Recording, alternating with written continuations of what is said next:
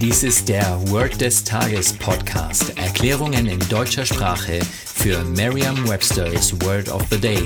Eine Produktion der Language Mining Company. Mehr Informationen unter www.languageminingcompany.com-podcast. Das heutige Word des Tages ist stain, geschrieben S-T-A-I-N. Eine englische Definition ist to leave a mark on something. Eine Übersetzung ins Deutsche ist so viel wie der Fleck oder beflecken. Hier ein Beispielsatz aus Merriam-Webster's Learner's Dictionary. The red wine stained the carpet. Der Rotwein hat den Teppich befleckt.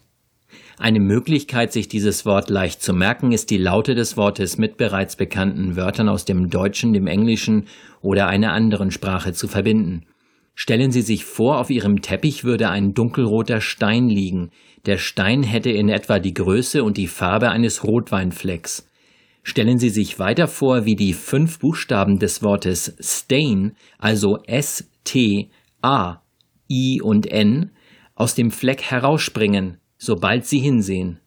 Sagen Sie jetzt noch einmal den Beispielsatz. The red wine stained the carpet. Vertrauen Sie dabei auf Ihre Vorstellungskraft. Je intensiver Sie sich die Situation vorstellen, desto länger bleibt die Bedeutung des Wortes und des ganzen Satzes in Ihrem Gedächtnis. Das war Word des Tages mit Carsten Peters von der Language Mining Company.